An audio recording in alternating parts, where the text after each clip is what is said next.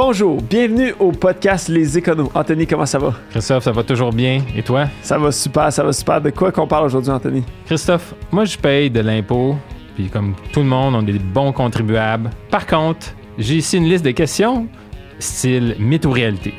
OK, parfait. Fait que tu veux que je te réponde à savoir c'est mythe ou réalité? Exactement, je pense que tu es la meilleure personne placée pour, euh, pour me répondre. Ben, pas de problème. Donc, sans plus tarder, Anthony, on passe ça.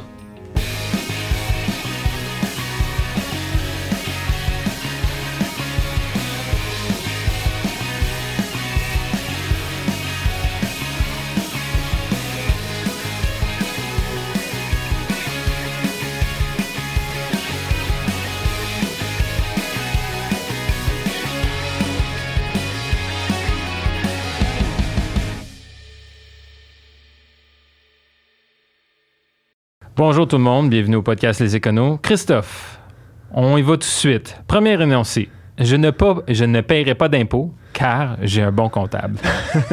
Ça, c'est le classique.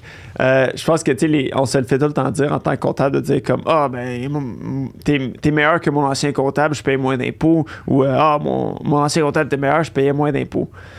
Euh, à vrai dire, c'est pas, c'est pas vrai. C'est un, un- c'est un mythe. Euh, dans, dans le sens où est-ce que le c'est pas le comptable qui va décider combien d'impôts tu vas payer. Le comptable ne fait qu'appliquer euh, Le plus de, de mesures applicables. Ouais, ben, il applique la loi de l'impôt euh, et dépendamment de, de ce que tu dois, ce que tu as payé, de ta situation personnelle, c'est là qu'ils vont te dire combien d'impôts tu as payé. Évidemment qu'un mauvais comptable pourrait te faire payer trop d'impôts ou pas assez d'impôts aussi. Comment Euh, savoir si on a un mauvais comptable ou comment savoir ça, tu sais, si quelqu'un qui ne se connaît pas en comptabilité? Sur le coup, c'est assez difficile. Je pense que les, les signes d'un bon comptable, c'est quelqu'un qui va te poser beaucoup de questions, qui va apprendre à te connaître.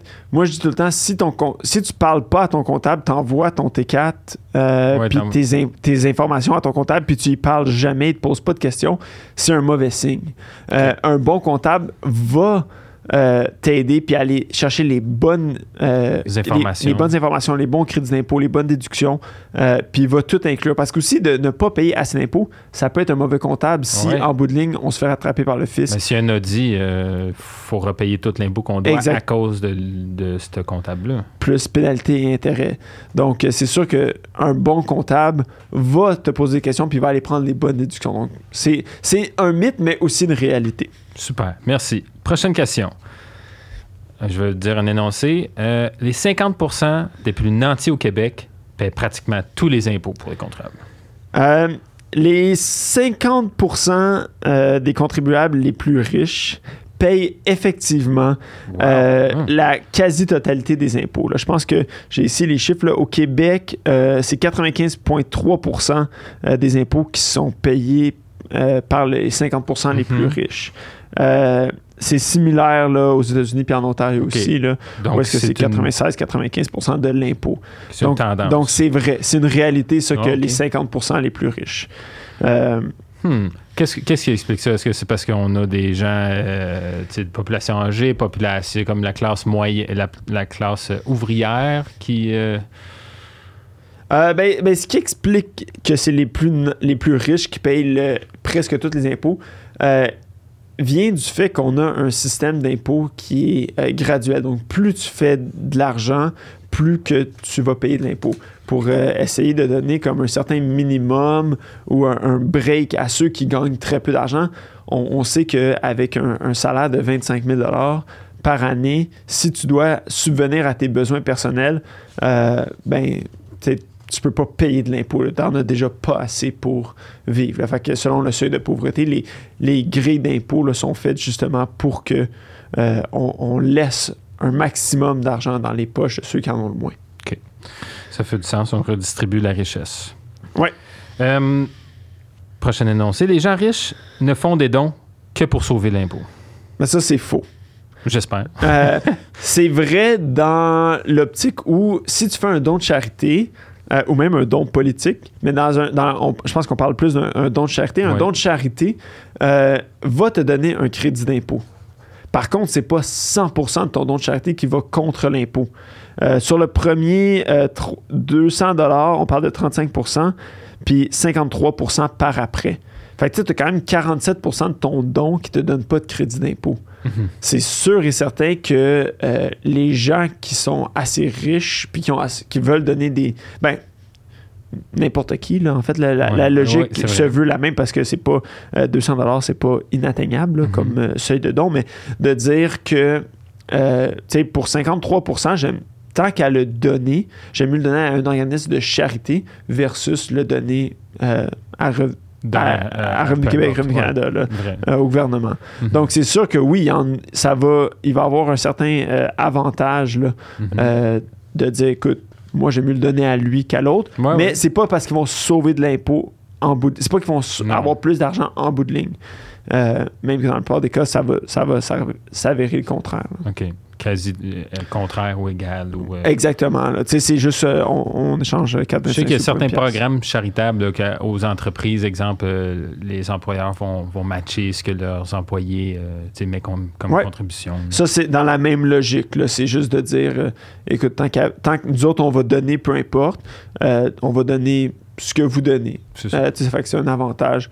L'employé sent que, OK, ben mon don il a un peu plus de portée, puis l'entreprise dit, ben, si tu y crois, nous autres aussi, on y C'est croit. ça. donc. Cool. Ouais, fait que c'est c'est pas v- c'est c'est un mythe. OK. Euh, prochaine statistique. Au Québec, environ 35% de la population ne paie pas d'impôts. Oui, euh, ça c'est la réalité. Euh, on l'a- on l'a on l'a mentionné un peu dans l'autre question par rapport au fait que les gens qui gagnent les plus bas revenus ne paieront pas d'impôts parce qu'ils en ont déjà à peine assez pour euh, Mhm. subvenir à leurs besoins. Euh, donc, comme on avait mentionné, les gens en, en bas de 25 000. Je pense que le euh, 25 000, peut-être que tu commences un petit peu à en payer, mais c'est assez graduel là, selon ta situation. ouais, ouais. Si tu as des enfants, tu pas d'enfants, tu es conjoint, conjointe. Euh, ça peut être aussi des, des gens qui ont leur conjoint à charge. Donc, si, admettons, euh, papa, maman à la maison, Mhm. euh, ou Étudiants, étudiants, personnes âgées, personnes âgées. ouais. euh, des gens avec des plus faibles revenus. Fait que, fait que tu sais, oui, c'est vrai que c'est le 35% qui explique. Puis ça, ça vient en soutenir, soutenir encore plus euh, l'énoncé Ouais. euh, à ton autre question de ces 50, 50%. qui payent presque tout l'impôt. Ouais. Ben, c'est- un peu une question démographique aussi, là, de, de la répartition des âges. euh. exactement, exactement. Prochaine question. Ouais. L'État, donc le fisc, prend la moitié de notre salaire. C'est un mythe. Euh, quand, quand on vient parler, ça, il faut faire attention parce qu'il y a plusieurs calculs qui peuvent être faits. Mhm. Le premier calcul, dont je pense qu'on on va s'en tenir ici, c'est que les gens disent ah, je paye 50% d'impôts. Ouais. Mais c'est que tu ne payes pas 50% d'impôts sur tout ton revenu. Tu sais, le premier 20 000, tu ne payes pas d'impôts. Après ça, de 20 à 40 quelques mille, tu vas payer euh, 37% d'impôts, peu importe selon les tables. Euh, donc, quand que tu fais la moyenne de ton salaire, euh, tu sais, tu, tu- en bout de ligne, tu ne payes pas 50% d'impôts. Tu vas juste payer 50% d'impôts sur les revenus qui sont, par exemple, en haut de 50 000. C'est sûr que euh, après un certain seuil, là, je pense à peu près 200 quelques mille, Mhm. tu vas payer 53% d'impôts.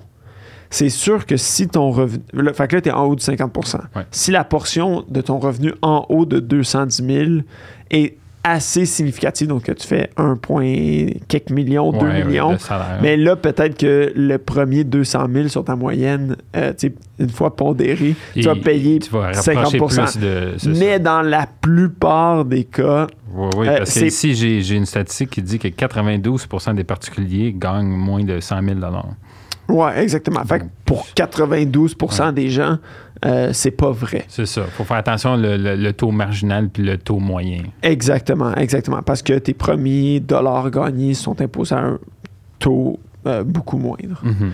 Euh, là où je mettais le petit bémol en, en début, c'est par rapport après ça qu'on dit, mais là, qu'est-ce qui est le gouvernement? Sais, quand tu commences à compter après ça, euh, tu sais, les taxes euh, sur la propriété, euh, la TPS TVQ, Ouais, là, c'est- les autres taxes là, de. sais, Oui, parce qu'on a le gouvernement fédéral, Revenu Québec, puis l'Agence du revenu Canada chaque année, mais tu as raison qu'à chaque fois qu'on dépense un TPS TVQ, après ça, si tu comptes la taxe sur l'essence, la Mhm. taxe sur les assurances, la mhm, taxe. véhicule usagé, Euh, écoute, il y, en- y en a plein, là. Ça peut être. Tu est-ce que, est-ce que, ouais, après ça, est-ce que tu prends la euh, L'alcool. Hydro-Québec? Est-ce que ça compte comme tu payes au gouvernement? ouais. La SAQ, la SQDC. Fait que c'est là qu'à un moment donné, tu peux dire, OK, oui, là, presque tout mon argent va au gouvernement, mais, tu jusqu'à un certain point, tu l'électricité puis l'alcool, ben, t'achètes un produit. là. Tu tu l'achèterais de quelqu'un d'autre si Exact. c'était pas au gouvernement. Donc, euh, donc, à ce niveau-là, c'est c'est pas nécessairement vrai. Ça fait que c'est un mythe là, dans, si on veut, dans le sens de, Ouais. que les gens le disent. Ben, pour la majorité du monde, c'est un mythe. ça. exactement. On a aussi une autre statistique. là, sur 50 000, euh, les- la moyenne du monde paiera en moyenne euh, 10 000 d'impôts Ouais. pour un salaire de 50 000, ce qui revient à un taux moyen de 20% Exact. Ça a de l'allure. Ça a vraiment de l'allure. Euh, prochaine question. Si je suis un travailleur à pourboire, euh, qu'est-ce que je dois déclarer comme, comme pourboire? J'aimerais déclarer juste 8% Ouais. En fait, le 8% c'est le minimum que tu dois déclarer. Est-ce que c'est le minimum qui est pris automatiquement? Moi, j'avais compris que euh, sur leur T4, le restaurant pour lequel ils travaillent doit mettre 8% Exactement.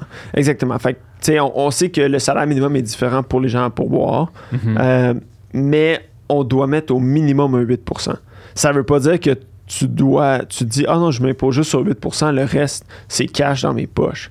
Non. Techniquement, tu dois déclarer tous tes revenus. Mhm. Fait que même tous tes pourboires que tu reçois, tu dois les inclure. euh, Puis, tu sais, au minimum 8 Mhm. Puis j'imagine aussi que c'est mais pas tout automatisé, mais presque tout automatisé dans le sens que lorsque tu payes avec une carte de crédit, là, puis la machine, puis tu le mets, ben c'est enregistré. là. Ouais, absolument, absolument. Là, tu sais, c'est sûr que dans le temps où tout était content, Ouais, c'était beaucoup plus facile. Puis de là, la règle de dire, OK, c'est 8% Maintenant, il y a plus de, de façons de, de le vérifier. Euh, puis tu sais, c'est pas juste les employés à pourboire. Si tu travailles dans un, dans un, un restaurant en tant que.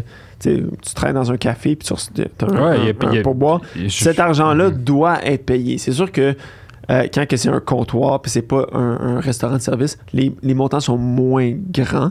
Euh, puis souvent, c'est partagé avec toute une Toute équipe. ouais. Donc, c'est sûr que c'est pas des montants qui sont astronomiques, mais techniquement, ces revenus-là doivent aussi être inclus dans ton Ok. revenu.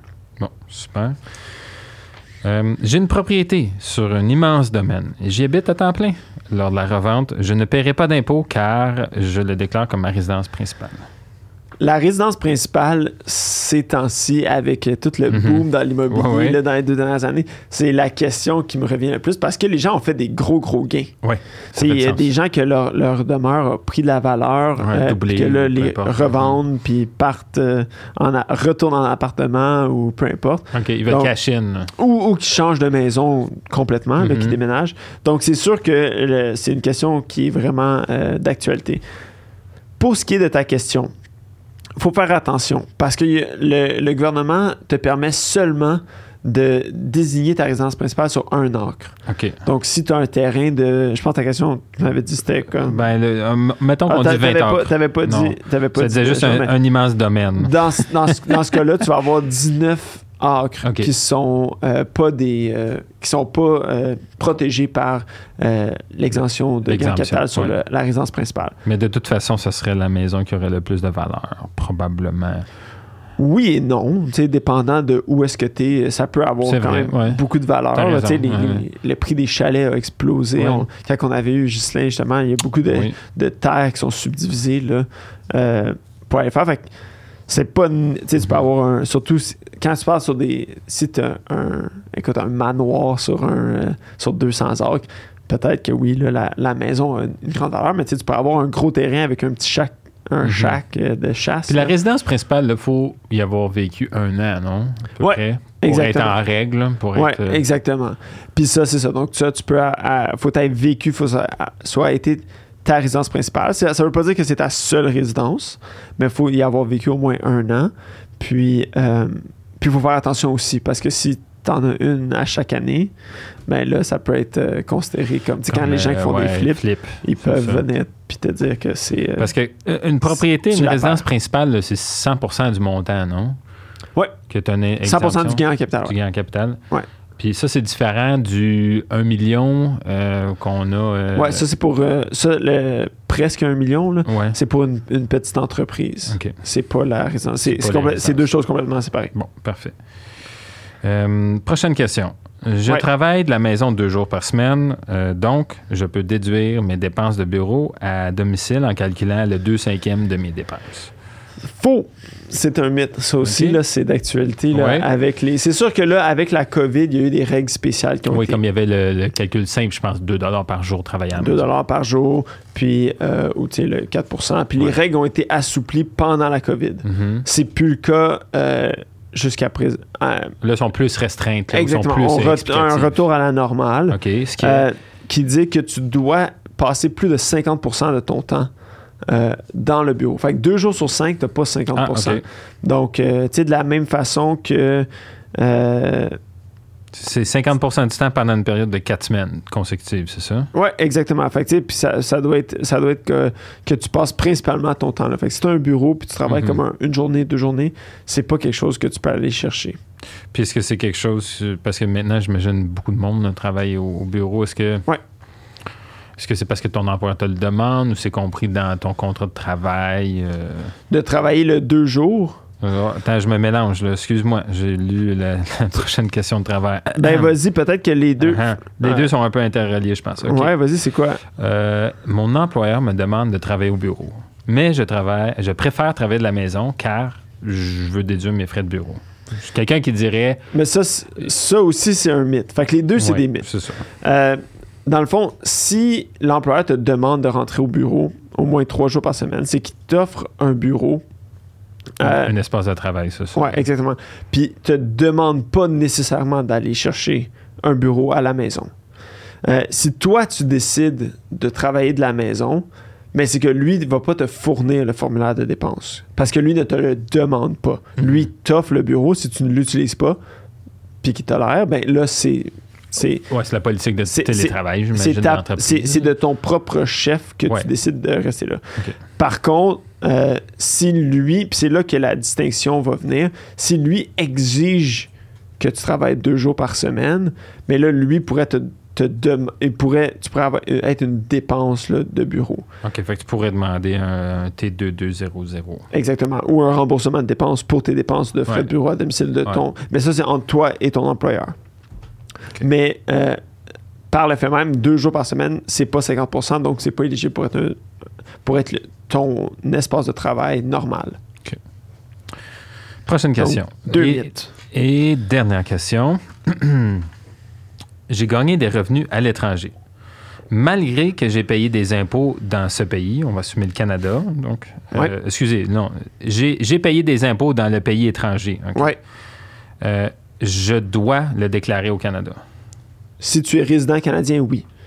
Parce que euh, au Canada, comment ça fonctionne, c'est euh, que ton ça y va par résidence. Donc, si tu es résident canadien, Qui, qui veut dire que tu vis ici plus de six mois de l'année. ou- Exactement, exactement, que tu es résident.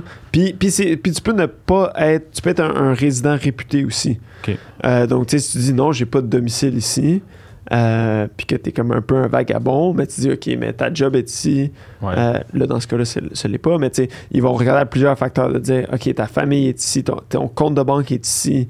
euh, tu viens d'ici, tu n'as jamais établi de résidence ailleurs, mais là, t'es- de facto, tu es résident. Fait que quand tu es résident canadien, faut que tu payes de l'impôt au Canada sur tes revenus canadiens, évidemment, Ça, ça mais aussi sur tes revenus mondiaux. OK, comment ça marche ça? Ben, comme si moi, je travaille ici, euh, je, je gagne un revenu canadien, je paye de l'impôt dessus. Si moi, euh, finalement, je me fais engager par une firme Mettons des États-Unis. des États-Unis, puis qu'eux me payent, mais que je suis résident canadien, j'habite au Canada, je vis au Canada, ben, au Canada, il faut que je paye euh, des impôts sur ce revenu-là. La différence des deux ou plus? Ou ce que tu aurais Ben- payé ici, là-bas? Techniquement, tu dois payer sur le revenu en totalité. Par contre, il existe des traités fiscaux avec une grande partie des pays, là, surtout des pays euh, occidentaux. Ouais. Euh, puis même des pays orientaux, là, maintenant on voit qu'il y a beaucoup de cool. pays comme le Mhm. Japon qui ça vient d'entrer en vigueur. là. Le, euh, le traité euh, transpacifique, là, ou je ne sais plus c'est quoi le nom du traité Je en tant que tel. Mais il y en a un qui, qui, qui est passé aux nouvelles, ça fait quand même assez longtemps, mais qui commence à entrer en vigueur. C'est-à-dire que, admettons, aux États-Unis, pour faire ça simple, Ouais. ils vont me prélever de l'argent sur mon revenu. OK? Ok. Ils vont me le prélever de l'impôt comme quand moi je gagne un revenu ici, on me prélève de l'impôt. le gouvernement du Canada va prélever Non, sur ton le talon de gouvernement paye. américain va prélever de l'impôt sur mon talon de paye américain, même si je suis résident canadien. Mais il va te le prélever- prélever À la pour le gouvernement du Canada. Pour le gouvernement américain. Fait que lui, il s'en charge. Ah. Pour le gouvernement américain. Fait que lui, il se fait plus d'argent? Ben lui, il se fait de l'argent parce que c'est une job américaine, c'est une job aux États-Unis. Mhm, mhm. Fait qu'admettons que je travaille aux États-Unis, aux États-Unis puis que je suis Canadien, ben il va dire, ben je m'en fous que tu es Canadien. Tu Ouais. tu- la job est aux États-Unis. Ouais. Fait que moi, je te prélève de l'argent. Après ça, tu as deux choix. Soit que tu files aux États-Unis puis tu dis, ben non, moi, je suis pas américain, je veux pas payer d'impôts. Ils vont dire, tout bad, faut t'en payer pareil parce que c'est une job américaine. Fait que souvent, les gens ne font pas de déclaration d'impôts aux États-Unis. Ok, ok. Mais le montant d'impôt que Mhm. tu vas avoir payé aux États-Unis, tu as le droit à un crédit d'impôt au Canada Pour de l'impôt étranger. Équivalent ou qui. OK. Presque équivalent.